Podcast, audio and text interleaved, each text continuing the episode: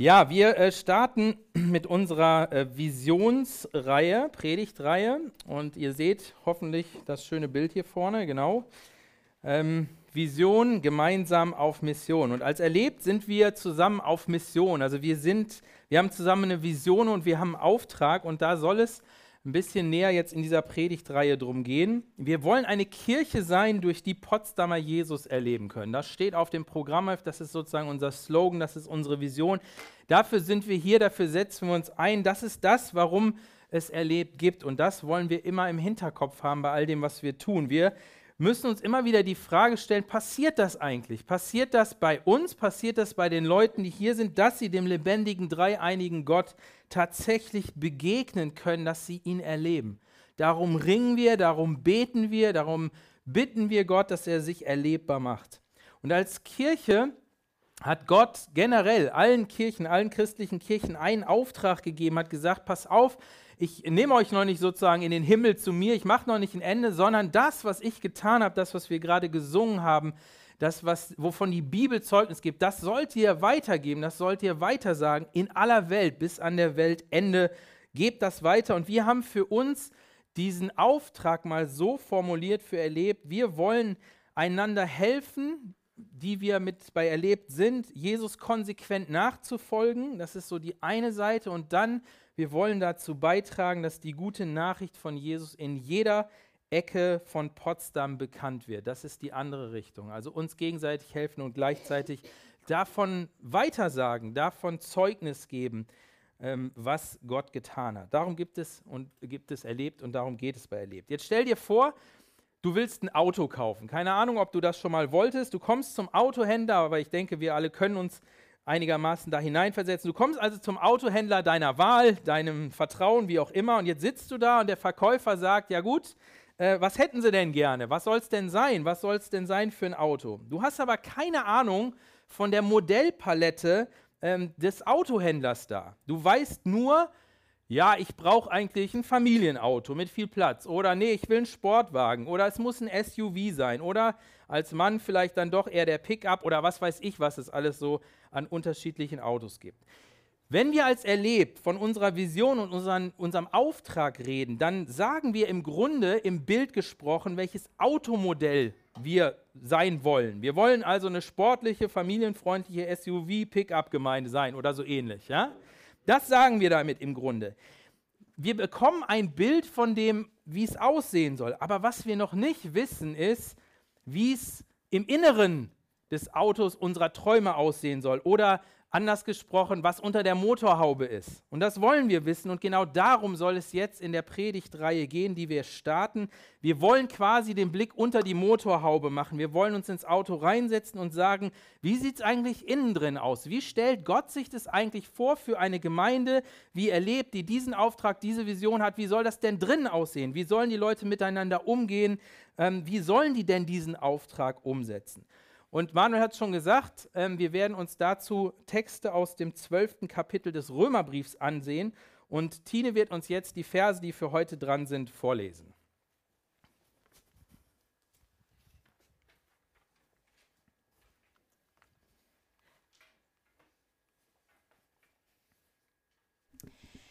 Ich lese aus Römer 12 die Verse 1 bis 8.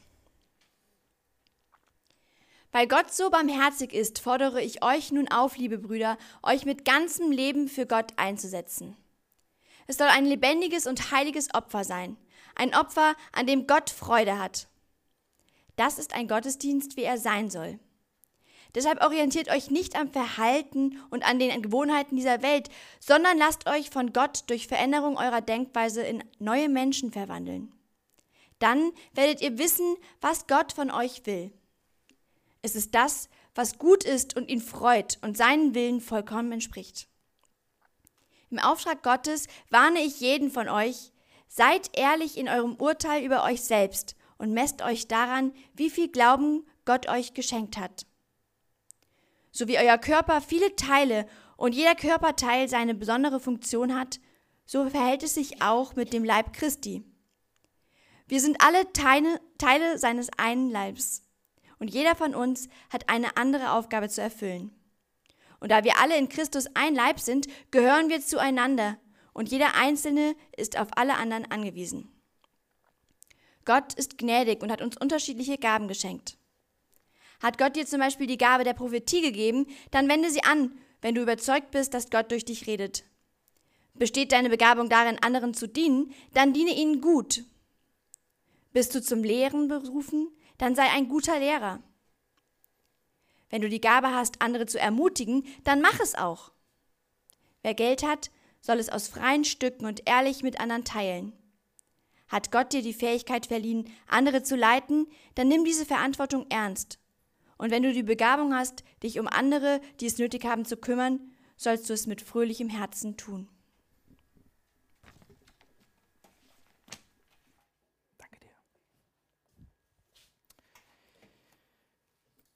Wir haben äh, vor kurzem bei uns zu Hause ähm, eine Umbauaktion gestartet. Seit äh, oder nach 15 Jahren Ehe haben wir endlich mal unser Wohnzimmer neu eingerichtet und ähm, uns nicht äh, geschenkte Möbel dorthin gestellt, sondern gekaufte. Wir haben es so gemacht wie alle anderen. Wir sind zu Ikea gefahren. Und für mich bedeutete das, ähm, ich habe viel Zeit mit den Aufbauanleitungen von Ikea zugebracht. Und das ist ein tolles Erlebnis, das führt so in die Zeit der Bilderbücher zurück, aber es ist gut. Weniger Text, mehr Bilder, das macht Sinn. Ich habe auf jeden Fall ähm, so einige dieser Anleitungen häufiger zu Gesicht gekriegt und fast auswendig gekonnt, aber mir ist eine Sache aufgefallen. Bei diesen Aufbauanleitungen geht es nicht nur darum, das Ding, was man da sieht, auf dem Bild richtig zusammenzubauen, sondern auch die Reihenfolge der Aufbauschritte ist entscheidend. Und hin und wieder war ich versucht, das zu umgehen, weil ich dachte, hey, jetzt baue ich da diese paar Schrauben dran, aber ich weiß doch, da müsste noch das und das und das dran. Das habe ich jetzt gerade so schön da liegen. Warum sollte ich das nicht jetzt auch schon da dran schrauben? Ich konnte widerstehen aus Erfahrung von vorher, weil wenn man das macht, dann wird man sehr schnell merken, die haben sich in der Regel was dabei gedacht, dass man das nicht zu früh da dran schraubt, weil das nämlich sonst hinterher nicht mehr passt. Beziehungsweise man bestimmte Sachen nicht mehr in die entsprechenden Lagen reinbekommt und das wird dann sehr kompliziert, das wieder zurückzubauen und zu dem eigentlichen Ding zurückzugehen. Und es ist entscheidend, die richtige Reihenfolge dabei zu beachten. Und ich glaube, es ist auch so bei uns in unserem Glauben. Ähm, es ist entscheidend, dass wir die richtige Reihenfolge beachten. Und wenn ihr den Text noch im Ohr habt und sonst in eurem Programmblatt, dann werdet ihr sehen, Paulus startet diesen neuen Abschnitt im Römerbrief, was äh, Manuel ja eben auch schon gesagt hat, mit einem kleinen Satz. Da heißt es, weil Gott so barmherzig ist, fordere ich euch nun auf und dann kommt all das, was er dort sagt. Und damit stellt Paulus einen Zusammenhang her, oder man könnte auch sagen, eine Reihenfolge her, die sehr wichtig ist, nämlich das, was ich in den ersten elf Kapiteln geschrieben habe, ist die Grundlage für das, was jetzt kommt. Und dann in den ersten elf Kapiteln hat er beschrieben, was Gott alles getan hat in Jesus und so weiter. Wir haben ganz, ganz viel davon gesungen, deswegen werde ich das jetzt nicht alles wiederholen. Aber im Kern, dass Jesus gekommen ist, um uns zu retten, als diejenigen, die wir ohne Gott leben, die wir ohne Gott eigentlich nicht leben können. Und Gott hat sich erbarmt, er war barmherzig uns gegenüber. Und ich habe oft man, oder manchmal Leute reden hören und wenn sie über den Römerbrief gesprochen haben oder manchmal auch über andere Briefe von Pausen, die gesagt haben, ja, okay, die ersten elf Kapitel, das ist so die trockene Theorie. Und die nächsten Kapitel, 12 bis 16, ah, da wird es endlich mal praktisch. Da weiß man, was man tun muss. Und wer hat schon Lust auf trockene Theorie? Und deswegen überspringen wir halt schnell diese ersten elf Kapitel oder denken, ach komm, da können sich die Pastoren und Theologen drum kümmern und hoffentlich bringen sie uns das dann auch praktisch rüber. Ich lese lieber ab zwölf. Wenn wir das tun, dann tun wir im Grunde das, als wenn wir die IKEA-Möbel in der falschen Reihenfolge zusammenbauen. Und wir wundern uns dann häufig, warum es nicht funktioniert, warum es nicht mehr passt. Denn in den ersten elf Kapiteln geht es nicht um bloße Theorie, sondern geht es eigentlich darum, was Gott durch Jesus für uns getan hat. Und dann und erst dann kommt das, was wir tun sollen. Und warum ist das so wichtig, diese Reihenfolge? Wenn wir das andersrum machen, mit dem starten, was wir tun, dann sind wir im Grunde bei Religion. Und Religion, ihr habt es eben schon gesehen, lässt sich eigentlich ganz gut mit zwei Worten mit jeweils drei Buchstaben zusammenfassen. Das sieht dann so aus. Ich und tue. Darum geht es bei Religion. Um dich und das, was du tust. Aber der christliche Glaube, das, was wir verkünden, worauf wir unsere, unsere Hoffnung setzen, dafür braucht man zwei Worte mit jeweils fünf Buchstaben und die sehen so aus. Jesus und getan. Das ist das Entscheidende, das, was Gott durch Jesus für uns getan hat und das ist die Grundlage. Und was bedeutet das jetzt für dich oder für uns als erlebt? Das Evangelium ist die Grundlage, die erlebte Barmherzigkeit Gottes ist die Grundlage für alles in deinem und in unserem Leben. Wir leben nicht mit Gott, weil wir den ersten Schritt gemacht haben. Wir sind auch nicht gerettet, weil wir etwas getan hätten, sondern weil Gott zuerst etwas getan hat. Und das dürfen wir nicht vergessen. Wenn mein Ding hier funktionieren würde, tut es aber nicht, dann dürft ihr mal weiterklicken, ihr kriegt es ja mit. Genau, perfekt. Genau. Das ist die Grundlage, auf der wir stehen. Und ich glaube, das müssen wir uns merken. Man könnte es auch anders sagen. Wenn die Leute die Motorhaube von Erlebt aufklappen oder in dein Inneres gucken, deine Motorhaube sozusagen aufklappen, dann soll ihnen als erstes der Wohlgeruch der guten Nachricht Gottes in die Nase steigen und sie sollen verstehen, dass das der Antriebsstoff für dein und für unser geistliches Leben ist. Darum geht's. Und erst wenn wir das klar haben, dann kommt das nächste, nämlich wir sollen uns Gott ganz zur Verfügung stellen. Paulus schreibt, weil Gott so barmherzig ist, fordere ich euch nun auf, liebe Brüder oder liebe Geschwister, so könnte man das auch übersetzen, euch mit eurem ganzen Leben für Gott einzusetzen. Es soll ein lebendiges und heiliges Opfer sein, ein Opfer, an dem Gott Freude hat. Das ist ein Gottesdienst, wie er sein soll. Paulus spricht hier davon, dass wir unser Leben für Gott einsetzen sollen. Oder in anderen Übersetzungen heißt es, dass wir uns Gott hingeben sollen. Und dann benutzt er ein Bild, das uns vielleicht nicht so geläufig ist, um die Art und Weise dieser Hingabe zu beschreiben. Er sagt, es soll ein lebendiges und heiliges Opfer sein. Und das ist, wenn man darüber nachdenkt, eigentlich eine widersprüchliche Aussage. Wir haben das heute nicht mehr so mit Opfern, also zumindest äh, wir in unseren westlichen Kulturkreisen, wenn man mal zum Chinesen geht, dann findet man das häufig so einen kleinen Altar am Eingang, da sind dann so ein paar Lebensmittel oder so, so als Art Opfer, aber dieses richtige Opfersystem kennen wir nicht mehr, wo Tiere geschlachtet wurden oder getötet wurden und dann verbrannt wurden für die entsprechende Gottheit.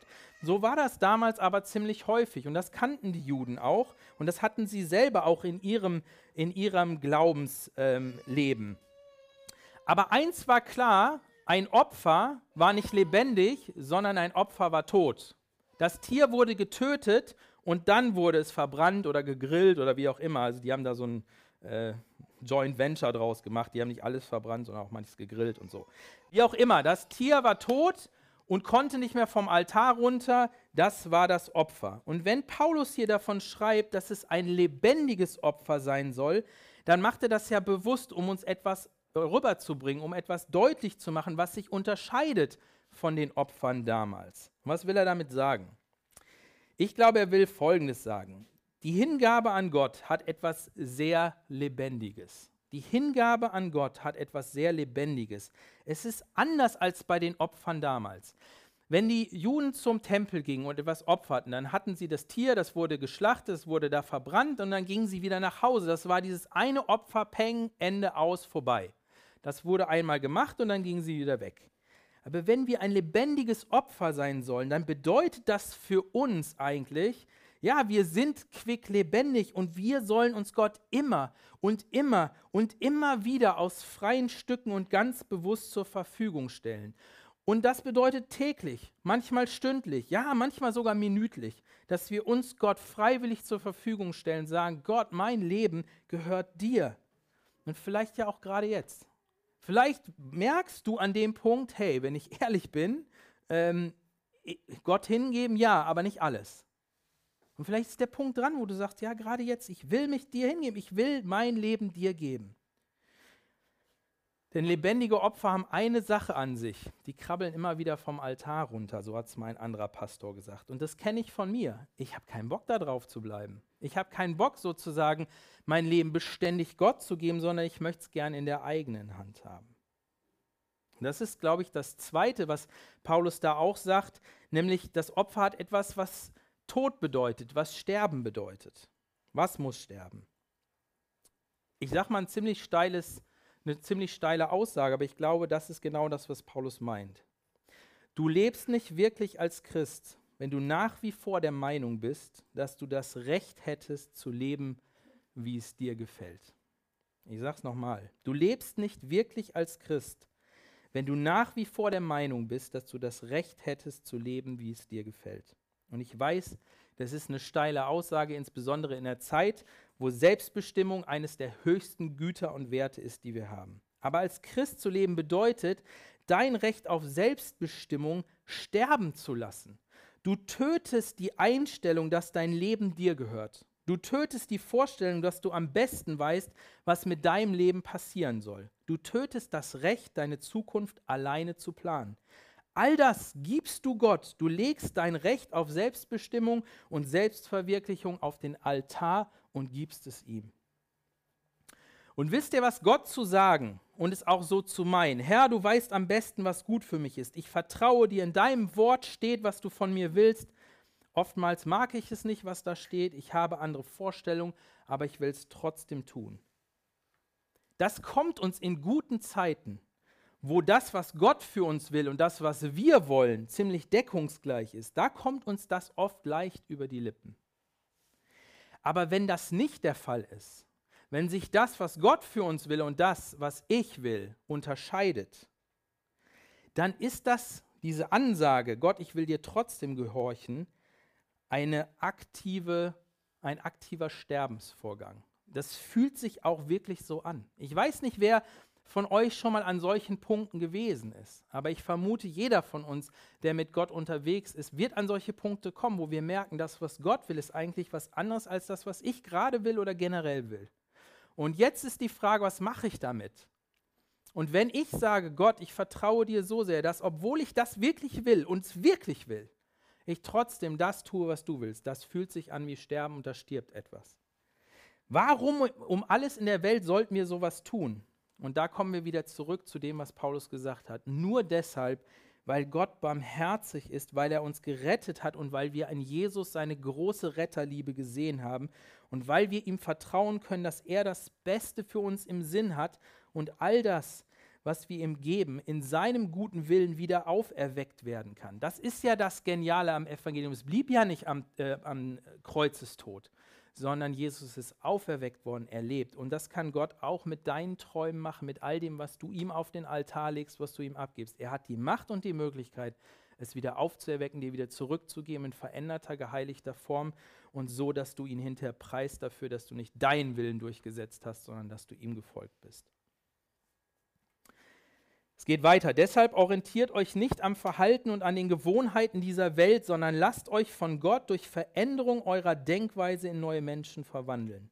Dann werdet ihr wissen, was Gott von euch will. Es ist das, was gut ist und ihn freut und seinem Willen vollkommen entspricht. Das ist das Dritte. Wir wollen uns von Gottes Geist verändern lassen. Ich sage direkt dazu, es würde den Rahmen dieser Predigt sprengen, über diese Verse ausführlich zu, ausführlicher zu reden. Da könnte man wahrscheinlich sogar mehrere Predigten drüber halten. Es geht im Kern darum, wie verändern wir uns in unserem Herzen, in unserer tiefsten Person. Ich will heute nur so viel dazu sagen. Es ist Gottes Heiliger Geist, der allein in der Lage ist, unser Herz, unser Denken und unser Verhalten zu verändern. Und ich sage das so bewusst, ich war letzte Woche, äh, gab es eine Situation, saß ich morgens im Büro und habe gedacht, Herr, wie schwer ist es, dass sich mein Herz wirklich verändert.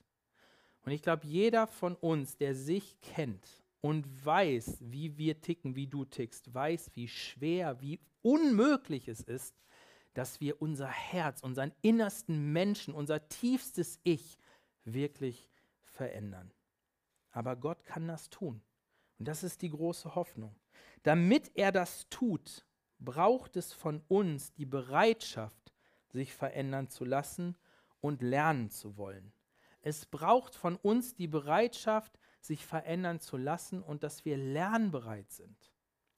Ich hatte während meiner Studienzeit einen Mentor, also einen älteren äh, Mann, der mich begleitet hat. Ähm, war so ein bisschen, ja, wie so eine Zweierschaft, wobei ich da mehr der, der Fragende war.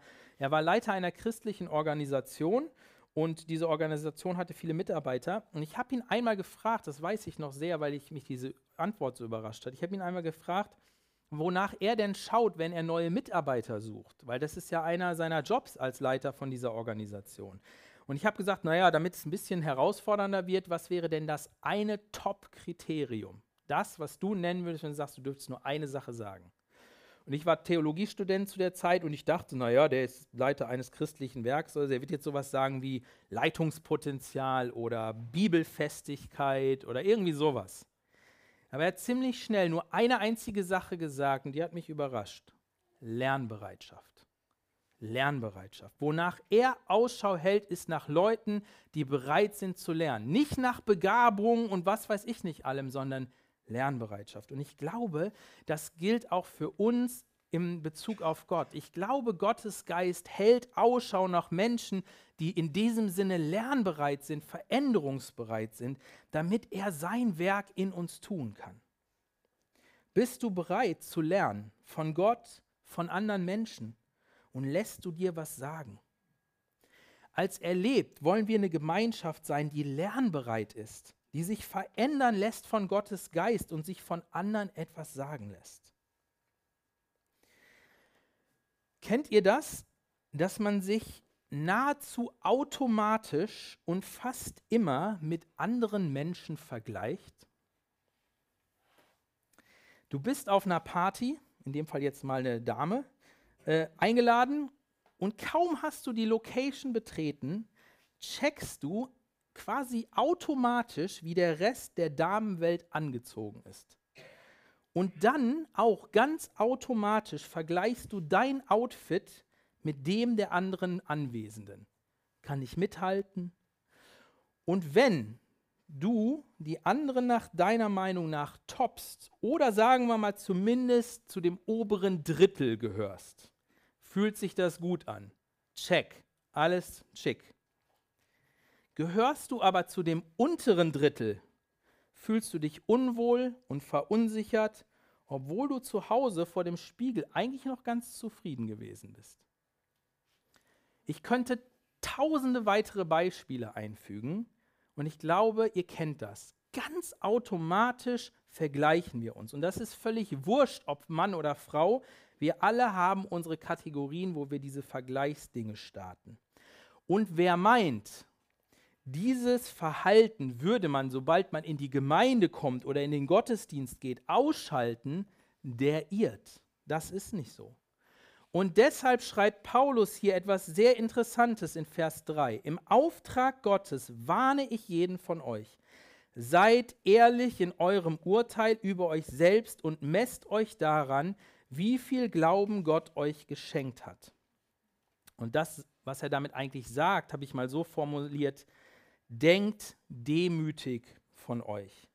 Nicht minderwertig, selbstbemitleidend, als könntet ihr nichts und seid ihr nichts. Nein, ihr seid geliebte Kinder Gottes. Aber auch nicht überheblich, als wärt ihr die Creme de la Creme Gottes, die wirklich harten, die GSG 9 Gottes oder was weiß ich, sondern ihr seid einfach begabte Kinder Gottes, so wie die anderen auch. So denkt von euch demütig. Aber weil Paulus weiß, dass wir ja immer einen Maßstab anlegen und manchmal brauchen wir ja auch sowas, um zu wachsen, um uns herausfordern zu lassen, nennt er uns einen Maßstab. Er nennt uns einen und er sagt, dann nehmt den Glauben. Wenn ihr euch vergleichen wollt, dann nehmt das Maß des Glaubens. Und das macht er gut. Denn wenn wir darüber nachdenken, was Glaube ist, dann merken wir, den Glauben bekommen wir von Gott geschenkt. Da können wir uns gar nichts drauf einbilden. Es ist ja vielmehr so, je mehr ich Vertrauen in diesen großen Gott habe und gemerkt habe, was er für mich getan hat, desto demütiger bin ich. Desto mehr schätze ich meine Geschwister und desto gnädiger bin ich mit den Schwächen des anderen. Wir wollen demütig von uns denken. Und jetzt geht Paulus weiter und schreibt, so wie euer Körper viele Teile und jeder Körperteil seine besondere Funktion hat, so verhält es sich auch mit dem Leib Christi. Wir sind alle Teile seines einen Leibes und jeder von uns hat eine andere Aufgabe zu erfüllen. Und da wir alle in Christus ein Leib sind, gehören wir zueinander und jeder Einzelne ist auf alle anderen angewiesen. Und mit diesen Versen erklärt Paulus uns etwas absolut Grundlegendes, aber zugleich Geniales, was Gemeinde ausmacht und was hoffentlich erlebt ausmacht und schon ausmacht. So, das, das ist so, aber hoffentlich in Zukunft auch noch mehr. Paulus schreibt, die Gemeinde ist vergleichbar mit einem Körper. Und so wie ein Körper aus unterschiedlichen Organen und Gliedmaßen und was weiß ich nicht alles noch besteht, so ist es auch in der Gemeinde. Und das bedeutet zum einen, wir sind unterschiedlich. Wir sind unterschiedlich. Ich weiß, ich sage euch nichts Neues. Also jeder, der die Augen aufmacht, die Nase aufmacht oder was weiß ich noch aufmacht, merkt, wir sind unterschiedlich. Wir sind einfach unterschiedlich. Es ist wie so eine Binsenweisheit.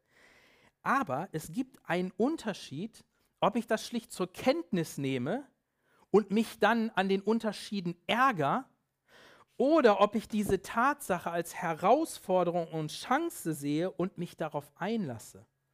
In der Kraft Gottes, in dem, was er mir an Liebe schenkt für den anderen, der so anders ist als ich.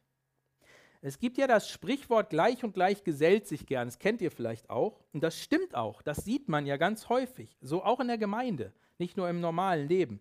Studenten verbringen gerne Zeit mit Studenten, junge Erwachsene machen gerne das, was junge Erwachsene tun und machen es auch gerne mit jungen Erwachsenen. Familie verbring, Familien verbringen gerne Zeit mit Familien, praktisch veranlagte Typen machen was Praktisches zusammen und so weiter und so fort. So ist es. Und das ist überhaupt nichts Schlechtes.